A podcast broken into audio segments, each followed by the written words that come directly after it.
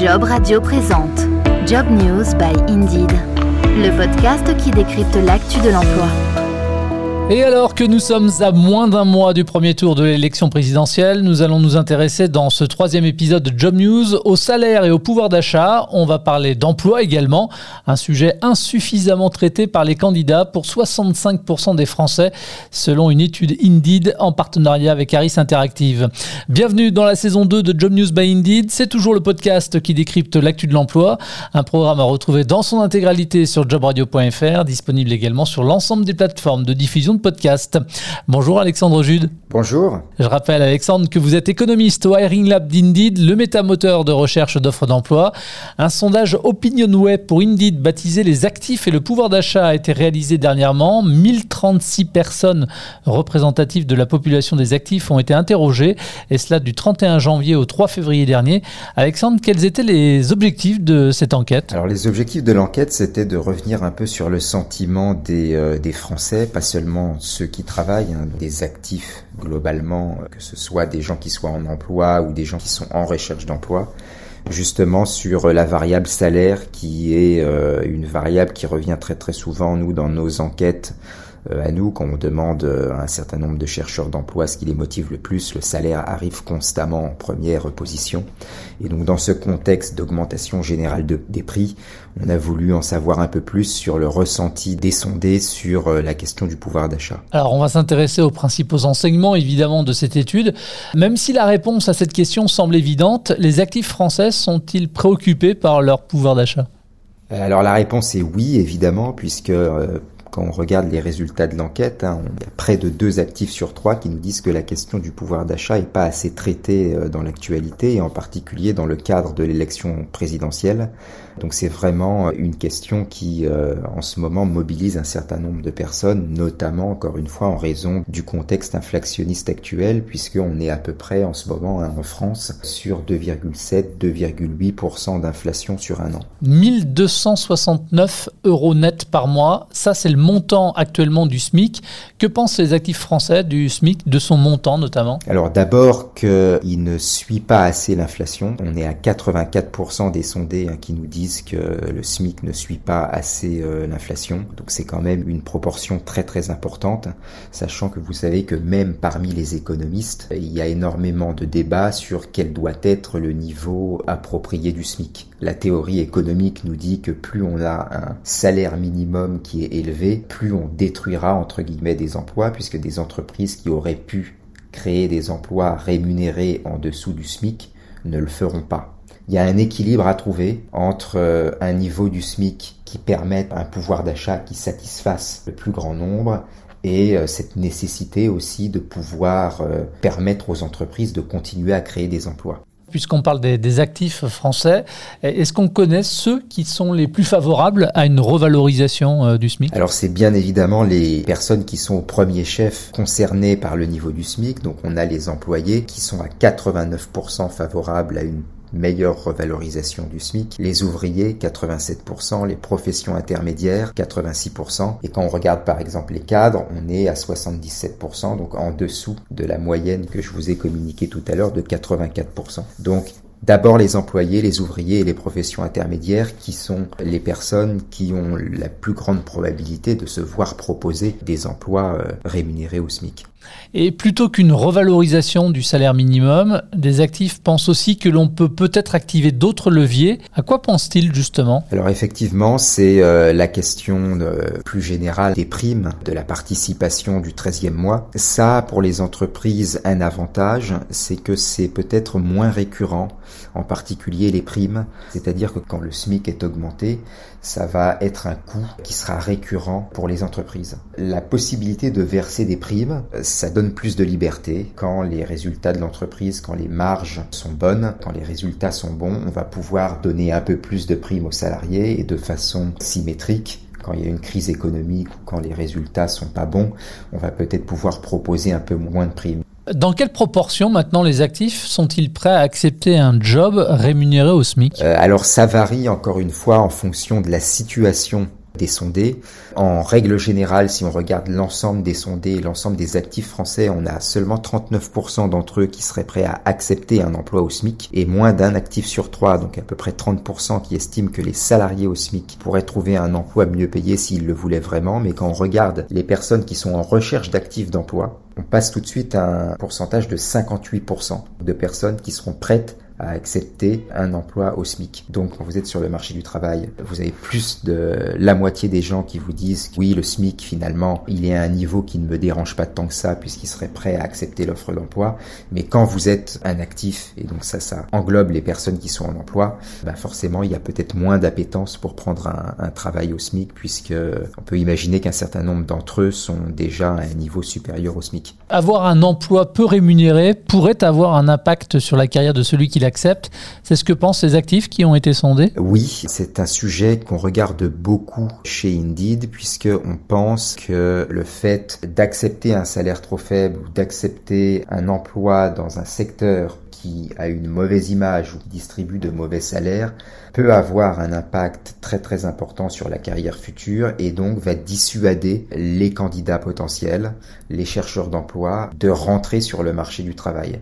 C'est selon nous une des causes euh, du niveau très important du chômage qu'on a en France, de personnes qui refusent d'accepter des emplois dans des secteurs tendus parce qu'ils pensent que ça aura des impacts pendant euh, des décennies sur leur carrière. D'où le fait qu'on va euh, beaucoup euh, insister sur la mobilité sectorielle, le fait de pouvoir changer facilement de secteur pour justement donner une chance à des personnes qui ont au moins fait l'effort d'accepter des salaires faibles dans des métiers difficiles, de pouvoir par la suite évoluer dans leur carrière. Et si on regarde les chiffres, on est sur 40% hein, des personnes interrogées qui ont déjà refusé un emploi qui les intéressait à cause d'un salaire trop faible. En introduction, j'indiquais que pour deux Français sur trois, le sujet euh, de l'emploi n'était pas suffisamment traité par les candidats à l'élection présidentielle.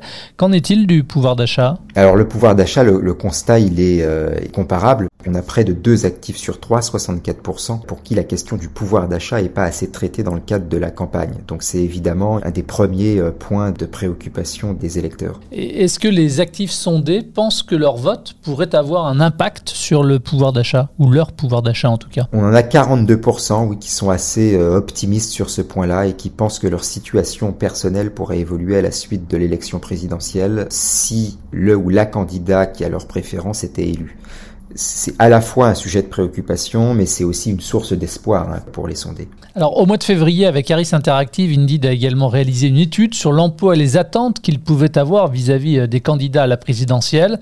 Est-ce que cette dernière enquête a finalement permis de mesurer les attentes des Français en matière d'emploi? Quelles sont finalement les mesures susceptibles de les intéresser? Alors en matière d'emploi, on n'a pas eu vraiment de grosses surprises avec cette enquête. On a euh, le sujet de la formation qui est euh, revenu très très souvent. On a évidemment l'amélioration des indemnisations, des indemnités chômage. Euh, on a aussi le sujet d'égalité salariale, en particulier entre les hommes et les femmes, qui revient pour 51% des actifs âgés de moins de 35 ans. Donc plutôt les jeunes qui anticipent une amélioration de ce côté-là. Donc ça va, on va dire, dans le sens d'une plus grande égalité sur le marché du travail et on a aussi des préoccupations sur euh, le code du travail, donc c'est très général et ça vient euh, plutôt des électeurs de gauche, je pense, qui sont très très préoccupés par la protection des salariés sur le marché du travail. Il y a aussi un certain nombre de commentaires qui nous sont remontés sur ce sujet du code du travail de la part des personnes qui se situent plutôt à droite, mais ce serait plutôt pour des questions, on va dire, de compétitivité de l'économie française. Puisqu'on consacre euh, cet épisode à l'emploi et au pouvoir d'achat, on va continuer début février sur le Hiring Lab d'Indeed. Vous avez publié un blog post dans lequel vous indiquiez que les salaires dans les offres d'emploi avaient globalement suivi l'inflation. Qu'en est-il maintenant des rémunérations dans les métiers des services à la personne et de la santé, des secteurs vraiment en tension?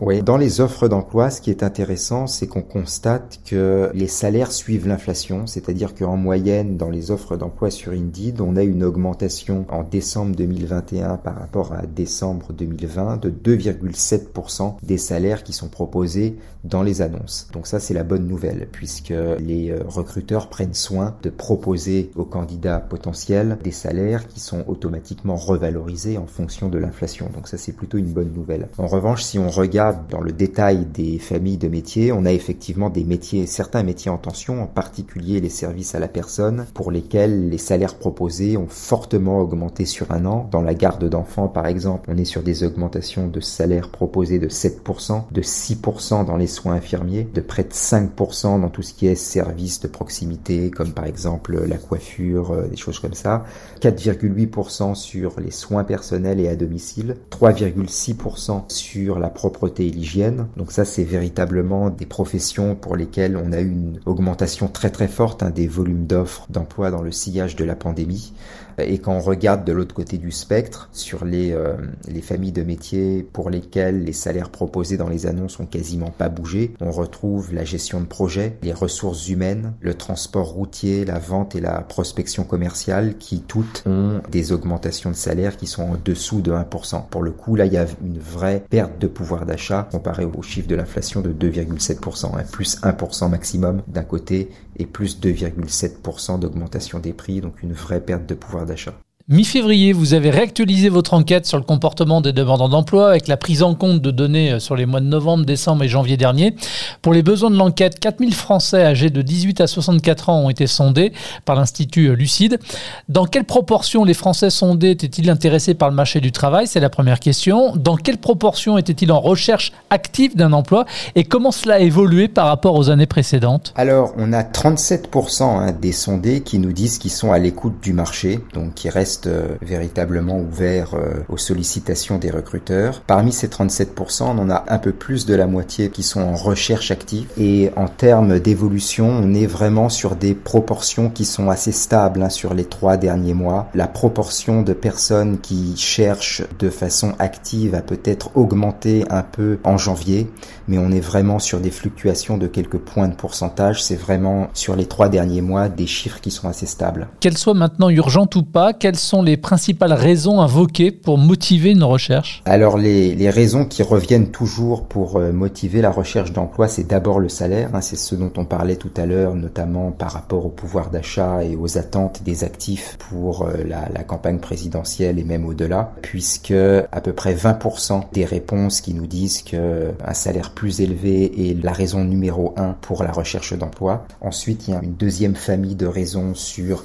l'évolution de la carrière et les avantages qui concernent plus les personnes qui vont rechercher de façon non urgente, donc des personnes qui sont peut-être déjà en emploi et qui cherchent à améliorer leur situation, et ensuite toutes les autres raisons qui concernent peut-être un peu plus les personnes qui recherchent de façon urgente, comme les fins d'emploi temporaire ou les horaires plus stables et, et plus réguliers. Et Alexandre, comment a évolué la proportion maintenant des sondés qui ne cherchent pas d'emploi et se déclarent malades ou en situation de handicap? Alors ce qui est intéressant justement sur euh, les sondés qui cherchent pas d'emploi parce qu'ils sont malades ou handicapés, c'est que en septembre 2021, on était à peu près à 17-18% de personnes qui euh, nous disaient ne pas chercher pour cette raison-là. Ça a baissé en octobre et en novembre puisque euh, le contexte sanitaire s'est un peu amélioré à ce moment-là. Et en décembre, on a détecté donc un effet au micron où cette proportion est revenue au-dessus de la barre des 17%, 17,6%, où donc on a eu euh, un volume non négligeable de personnes qui se sont entre guillemets retirées du marché du travail, donc qui ont arrêté de chercher un emploi momentanément au mois de novembre-décembre, justement parce qu'il y avait cette vague Omicron. La bonne nouvelle, c'est que sur les tout derniers chiffres disponibles donc de janvier 2022, cette proportion s'est remise à baisser puisqu'on est repassé à 15,7% et on attend avec euh, impatience les résultats de l'enquête de février pour confirmer donc cette baisse de proportion de personnes qui se disent en retrait du marché du travail parce qu'elles sont soit malades, soit handicapées. Donc c'est l'indicateur le plus sensible qu'on ait pour euh, mesurer l'impact direct de la pandémie sur euh, la recherche d'emploi. En conclusion, on peut peut-être parler aussi de mobilité sectorielle. Est-ce que les Français qui sont à la recherche d'un emploi sont prêts à changer de secteur d'activité, à se reconvertir, à faire tout à fait autre chose? Alors c'est le, le, débat qu'on avait aussi tout à l'heure hein, sur la mobilité sectorielle. La bonne nouvelle, c'est que effectivement certains candidats font preuve d'une très grande flexibilité, puisque 21% de ceux qui recherchent un emploi en urgence sont prêts à prendre n'importe quel poste. Donc c'est véritablement les personnes qui à la fois sont en recherche active et qui en plus recherchent un emploi en urgence. Donc 21% de ceux-là nous disent qui sont prêts à prendre véritablement n'importe quel poste. Ça, c'est peut-être aussi une lueur d'espoir pour les recruteurs, en particulier dans les secteurs qui ont souffert très récemment et qui sont encore très très tendus, comme par exemple l'hôtellerie-restauration. Il y a un, on va dire un réservoir de personnes qui sont en recherche active urgente, qui encore une fois sont prêts à prendre tous les emplois. Encore faut-il que le matching se fasse au niveau géographique, puisque on sait, nous, d'après nos données et nos enquêtes, que le facteur géographique est aussi très très important et qu'il faut que bah, les emplois soient à proximité des candidats, parce que sinon c'est un facteur de plus pour cette inadéquation de l'offre à la demande. Encore une fois, une lueur d'espoir pour les recruteurs de ces 20% euh, de chercheurs d'emploi en recherche active qui recherchent urgemment un emploi, qui sont prêts à prendre euh, n'importe quel emploi. Eh ben, on va terminer sur cette note positive pour euh, les secteurs qui sont en tension et qui sont donc à la recherche de main-d'œuvre. Merci Alexandre. Merci à vous. Ça s'appelle Job News by Indeed saison 2. C'est le podcast qui décrypte l'actu de l'emploi. Rendez-vous le mois prochain. Merci de votre fidélité à ce programme et à très vite. Job Radio vous a présenté Job News by Indeed, le podcast qui décrypte l'actu de l'emploi.